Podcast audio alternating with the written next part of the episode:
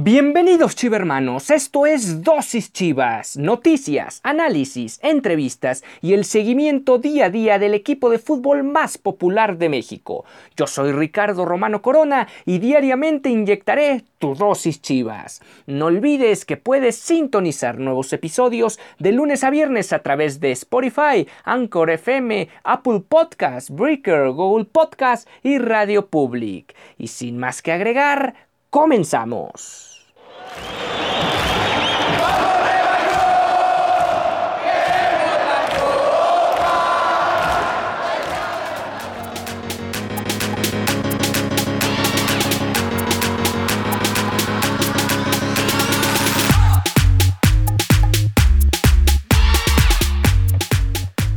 Hola, ¿qué tal? Esto es Dosis Chivas. Es viernes 11 de septiembre del 2020 y hoy el Guadalajara disputa la jornada 10 del Guardianes 2020. Un saludo a todos los que nos escuchan en México, en cada uno de los rincones y recovecos de nuestro país y más allá de nuestras fronteras, en particular a todo el continente americano. Un lugar aquí, este espacio de dosis chivas, estarás informado diariamente sobre el acontecer del cuadro rojiblanco con todo el análisis de cada uno de sus partidos en la Liga MX. No olvides que puedes sintonizar nuevos episodios de lunes a viernes a través de Spotify, Overcast, Anchor FM, Apple Podcast, Breaker, Google Podcast y Radio Public. Hoy, hoy el Guadalajara va a disputar tres puntos más, ahora en calidad de visitante. Este equipo suele tener mejores resultados en, en esta condición y veremos si hoy no es la excepción allá en Aguascalientes, que dicho sea de paso, es un lugar que le viene muy bien al Guadalajara desde la misma inauguración del Estadio Victoria, donde el Guadalajara en un partido amistoso venciera al cuadro de eh, Aguascalientes que recién se mudaría a ese estadio el 26 de julio de 2003. Aquel duelo el Guadalajara lo ganaría en un estadio con capacidad para 25 mil personas. ¿Cuáles son los números? ¿Y cuáles son los datos de este duelo entre Necaxa y Chivas? Bueno, el Guadalajara, como lo mencionábamos ayer, eh, tiene buena racha allá, no solo allá, sino también en el estadio Akron. Solo ha perdido uno de los últimos 11 duelos de Liga MX. Es un total de 6 empates y 4 derrotas lo que tiene el Necaxa en contra de Chivas. La más reciente, el 1-2 en el Apertura 2019. Necaxa también perdió sus últimos tres partidos de Liga MX, acumulaba cuatro encuentros sin perder antes de esta mala racha donde se ha, visto, involucrado de dos victorias y dos empates de los, eh, de, los suyos del equipo hidrocálido. El Guadalajara perdió solo uno de sus últimos seis juegos de Liga MX. Estamos hablando de tres victorias y dos empates. La única derrota fue aquella visita al Nemesio 10, donde ya sabemos Toño Rodríguez cometió una de las dos pifias que lo tienen ahora parece al borde de perder la titularidad porque les tenemos un poco de información con respecto al entrenamiento del jueves donde aparentemente Raúl Gudiño habría formado parte del cuadro titular en el Interescuadras aunque eso no significa ya con toda certeza que Gudiño vaya a ser el arquero titular el próximo, el día, en unas horas más, perdón. A pesar de ser el octavo equipo con más remates a portería en el torneo, hablamos del Necaxa que tiene 38 remates a puerta, es el equipo con menos goles. Dato curioso porque el Guadalajara es otro de los equipos que le ha costado mucho trabajo anotar goles. En este caso ya llegó a ocho tantos y el que se ha estado quedando en ese rubro es el Necaxa que solo tiene seis goles en nueve fechas, algo dramático y contra una defensa que se ha visto sólida realmente eh, si consideramos los dos errores de Toño Rodríguez a este equipo le han hecho muy muy pocos goles. Y JJ Macías es el segundo jugador con más tiros intentados en la apertura 2020 ya remató 37 veces. Solo hay un jugador que tiene más remates en toda la liga y se llama André Pierre Guignac que tiene 52. Pues veremos, eh, sabemos que JJ Macías es un jugador que suele abrirse espacios por su cuenta, incluso cuando no tiene el acompañamiento suficiente de sus compañeros. Y ahí está la prueba clara de que en cuanto encuentra un hueco, un recoveco en el área o en, o en un espacio para disparar lo hace sin contemplaciones, dispara y en ocasiones ha anotado muy buenos goles. Bueno, vamos con más números de, del historial entre estos dos equipos. Bueno, el, en el año 1951 fue la primera ocasión que el Guadalajara logró sacarle una victoria a los Rayos en competencia oficial de liga y el marcador aquella ocasión fue de un gol a cero con anotación de Javier de la Torre. 52 duelos ganados registra el conjunto tapatío en un total de 113 partidos frente al cuadro hidrocálido. Obviamente antes jugando este equipo también rojiblanco en la Ciudad de México. 35 goles de cabeza le ha marcado el rebaño al Necaxa, una cuota bastante importante.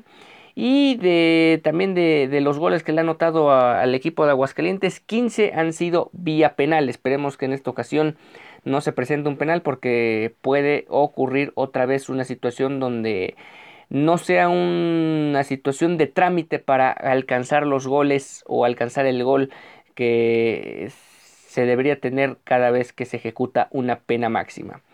Eh, de los goles que también ha realizado el Guadalajara al cuadro de los famosos electricistas han sido 13 anotaciones con disparos fuera del área o con jugadas que se han registrado fuera del área del rival. Y de esos 13 goles, 6 han sido de tiro libre. Eh, o sea, hablamos que prácticamente el 50% de esos goles han caído vía el tiro libre. El goleador que más bien el delantero o el jugador de Chivas en la historia que más veces le ha anotado al cuadro del Necaxa no podía ser otro o de nueva cuenta Omar Bravo con 14 tantos. Y eh, por cierto, eh, dentro de esta situación de, jugadores goleadores frente a los Rayos, eh, tres jugadores han marcado hat-trick en estos enfrentamientos. Hablamos de Crescencio Gutiérrez, quien lo lograra en la campaña 61-62, Benjamín Galindo en la 86-87 y Omar Bravo en el Clausura 2007, donde por cierto saldría campeón de goleo. Siete autogoles registran los Rayos frente al Necaxa, veremos, perdón, frente al Guadalajara, veremos si esta tendencia termina por repetirse el día, el, rato más tarde a las 7.30 de la noche cuando se enfrenten en el Victoria. Y finalmente, cinco partidos de liga consecutivos sin derrota tiene Chivas en Aguascalientes, con un saldo de dos triunfos y tres empates. Lo insistimos, el Guadalajara suele tener, llegue como llegue, suele tener muy buenos partidos allá en Aguascalientes, aunque ahora con el handicap de que no van a jugar entre comillas de locales, porque usualmente cuando el Guadalajara visita Aguascalientes el estadio se llena, pero se llena de eh, afición de chivermanos, no tanto de la afición local. Vamos una pausa y volvemos.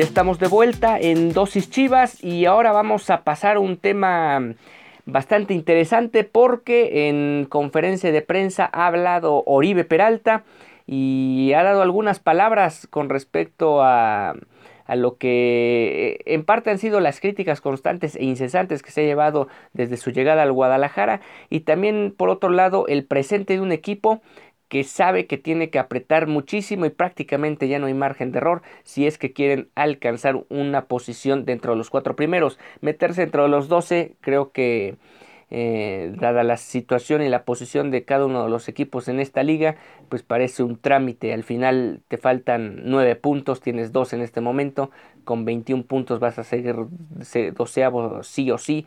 El Guadalajara sabe que ese no debe ser el objetivo, sino buscar los primeros cuatro lugares de la tabla. Y eso, para ello, se están quedando cortos y se está acabando el margen de error para lograrlo. ¿Cuáles fueron las palabras o algunas de las frases que mencionó Oribe Peralta en videoconferencia? Son las siguientes. Obviamente siempre quieres jugar, pero trato de compartir esa experiencia de que esto va más allá de un técnico y de solo fútbol porque para mí el fútbol es como la vida, a veces puede ser injusto, pero siempre recompensa al que trabaja y se entrega con corazón. Eso trato de compartirles, que se esfuercen por ellos, que busquen ser el mejor para el equipo, no el mejor del equipo, porque esto es un juego de equipo, todos ganan y todos pierden.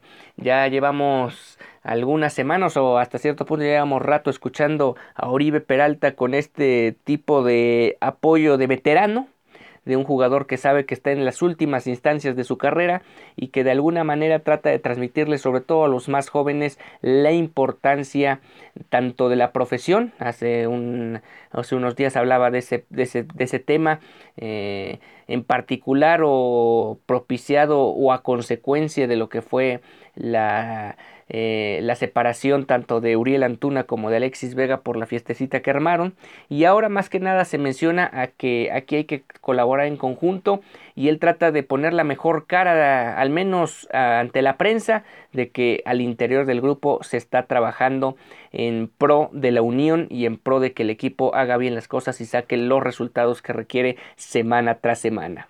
Uno trabaja para intentar convencer al entrenador de que te ponga, de que te dé minutos, de que te dé de que te puede utilizar para el bien del equipo. Estoy enfocado en eso y siempre ha sido así. No importa el DT que esté, el trabajo o trabajar para mejorar y ser alguien importante para el grupo, independientemente de que esté en la cancha o no. Si no me ponen, lo disfrutaré y haré parte para hacer que el equipo obtenga resultados positivos.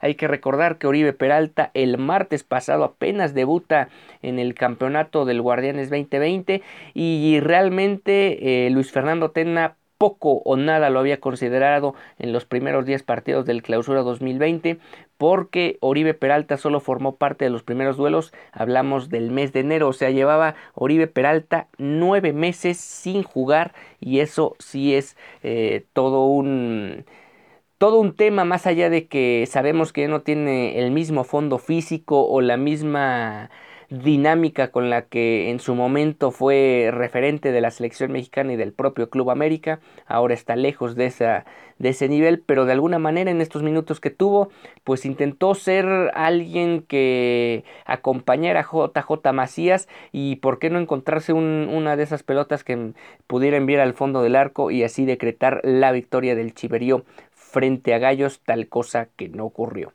Tenemos que ser realmente un equipo dentro de la cancha, hay que trabajar más en eso, ser mucho más participativos, solidarios, porque con lo que hoy estamos haciendo no nos está alcanzando. Para ser conscientes tenemos que dar un poco más de cada uno para ayudar al compañero. Esa solidaridad hacia el de junto más el extra, el equipo se va a ver mejor y se generarán más, más oportunidades. Así obtendremos los resultados y objetivos que queremos. Otra frase fue, lo principal para mí es enfocarnos partido a partido, ganando los tres puntos. Ante Necaxa nos ponemos en una buena posición y así sucesivamente. Así llegaremos, no podemos pensar en avanzar tres escalones si no hemos dado cada paso, así podremos lograr lo que queremos. Y bueno, hablando de este tema, de lo que también yo ya hacía referencia con respecto a los puntos que se están quedando en el camino y que prácticamente te dejan sin margen de error para alcanzar a los primeros cuatro de la tabla, pues bueno, ¿cómo está la situación general? ¿Cuál sería la circunstancia que el Guadalajara le tiene que favorecer de cara a lo que resta del certamen? Pumas, Cruz Azul y América con 19 puntos, el León tiene 18 y digamos ya se, empieza a abrir una brecha entre el cuarto y el quinto lugar que digamos es ahí eh, donde se va a marcar la diferencia entre quien juega o no la fase de repechaje. Pachuca es quinto con 14 puntos, le sigue el Monterrey con 13 y posteriormente Guadalajara y Toluca con 12 unidades. Bueno, eh, si el Guadalajara llegara a ganar y por ahí se combina eh, el marcador con Pachuca, que por cierto va contra el Monterrey el próximo lunes, eh, tendría que darse un empate para que el Guadalajara rebasara a ambos. Independientemente de esa situación, está a, cinco, a 6 puntos ya del cuarto lugar que es el León. Y realmente tanto los tres equipos capitalinos como el equipo de Guanajuato se han visto muy muy sólidos y se ve complicado que vayan dejando puntos en el camino. En el caso de esta jornada 10, el América recibe al Toluca, un duelo donde el América partirá como favorito y aunque el Toluca suele incomodar al América, va a ser complicado que los azulcremas no saquen los tres puntos. Pumas recibe al San Luis después de que Pumas ya pasó varios mm, varios exámenes importantes dentro de, esta, de este invicto que mantiene después de nueve jornadas pues el San Luis pareciera un equipo a modo como para sacar tres puntos más y mantenerse en la cima de la tabla, aunque sabemos que en el fútbol mexicano cualquiera le gana a cualquiera. Y finalmente el que tendría el partido más complicado o el más incómodo de la jornada, dentro de los cuatro de arriba, pues yo creo que sería eh, Cruz Azul visitando a Tijuana, una cancha difícil por el simple hecho de que es la única en todo el fútbol mexicano que se, juega en pasto artificial y todos los visitantes, si Tijuana anda más o menos le complica en demasía, aunque seas el primero o uno de los primeros lugares de la tabla. Y finalmente León visita el Querétaro, pero pues sabemos que León es un equipo que lleva ya varios meses eh, mucho mejor trabajado que el Guadalajara y sin duda tiene los argumentos o la red suficiente como también para pensar en que va a sacar los tres puntos. O sea, estamos hablando de que a lo mejor solo Cruz Azul deja puntos en el camino, el cual te encuentras a siete unidades y si tú no ganas, pues obviamente se va complicando todavía más la situación ganando el partido y por ahí un empate de Cruz Azul te deja a... 5 puntos de, de, la máquina, sigues estando algo lejos de la situación, aunque con la tranquilidad de que tanto a Pumas, a América y a Cruz Azul no los he enfrentado, por cierto, el, el clásico nacional la próxima semana. Vamos una pausa y volvemos para el cierre.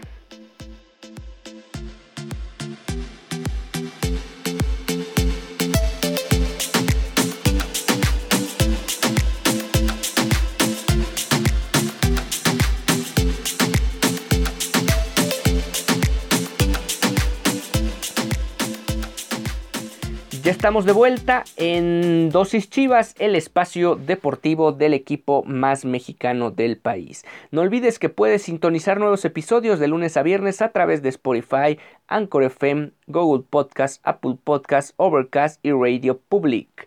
Vamos a terminar con una de las frases de, de Oribe Peralta, quien hizo referencia al tema del hierro de Macías desde la pena máxima. Todos fallamos y realmente no creo que su intención haya sido fallarla. Hablo con él no solo en ese momento, sino siempre por diferentes situaciones de saber cómo se siente física y anímicamente para externar mi opinión y darle mi punto de vista. O suelo escucharlo para que se desahogue. El que hace, que hace cosas, independientemente de lo que hagas, se va a equivocar, pero no es quedarse ahí, es seguir adelante, trabajar el peor error es no mejorar, quedarte estancado. Fallar un penal le ha pasado a los mejores jugadores del mundo. Y básicamente le da el espaldarazo a JJ Macías, otra vez en ese papel del jugador veterano, del jugador con la experiencia y realmente un referente, o sea, es un jugador que con hechos durante su carrera demostró que se puede competir a un excelente nivel y eso es yo creo el, el, punto más importante. Más allá de lo que diga Oribe Peralta, lo más importante es que su trayectoria lo respalda y cuando él te dice algo, tú como joven te sirve muchísimo porque sabes que no te lo está diciendo cualquier futbolista de fútbol, sino, perdón, futbolista, eh, la redundancia ahí, eh, te lo está, no te lo está diciendo cualquier jugador, te lo está diciendo alguien que ganó el oro olímpico y que fue un referente inclusive en los momentos más álgidos de la propia selección azteca con el Chepo de la Torre. Y bueno, ya lo mencionábamos, Raúl Gudiño es probable que tome eh, la titularidad eh, desplazando a Toño Rodríguez. No creo que sea, los mencionaba también yo el día de ayer, no creo que sea lo más conveniente dado que han sido dos errores puntuales. Es cierto, han costado goles y en consecuencia han costado puntos, pero tampoco se puede em, generar esta duda en la portería y no tener claro quién es el, el, arquero titular o estarlo cambiando más allá de gustos o pretensiones tanto de la directiva como del cuerpo técnico. Alguien mencionaba hace algunos días eh, en otro deporte como el fútbol americano tienes dos corebacks, pues realmente no tienes ninguno. O sea, si tienes dos corebacks de buen nivel y estás viendo a ver cuál pones, significa que todavía no tienes ninguno como titular. Es lo mismo que podría pasar en el Guadalajara si es que Toño Rodríguez no eh, vuelve a alinear como titular el día de hoy. Veremos, veremos al rato qué propone Víctor Manuel Bucetich. Hablando de la alineación, debe regresar Miguel Ángel Ponce a la banda izquierda, el Chicote a la banca. Eh, la línea de centrales con Tiva, Sepúlveda e Iramier. Del lado derecho el Chapo Sánchez. Debería volver a repetir la contención con Molina y Fernando Beltrán. Y adelante Uriel Antuna, Isaac Brizuela, Alexis Vega y JJ Macías. También hay que considerar el tema del aspecto físico.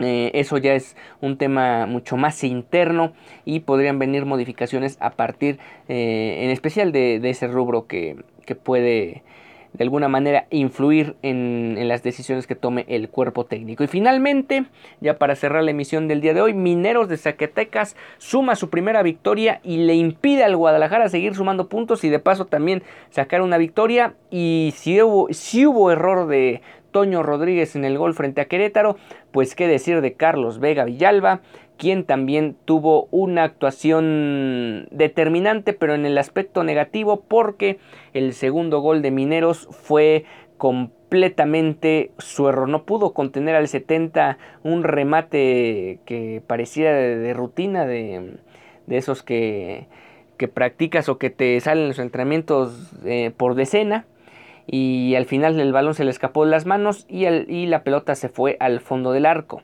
O sea que el Guadalajara ha tenido una semana asiaga y nublada en el tema de la portería porque tanto la filial como el equipo, el primer equipo problemas. Falta que Blanca Félix también cometa un error en la jornada 5, esperemos que no, y Chivas Femenil siga sacando los resultados.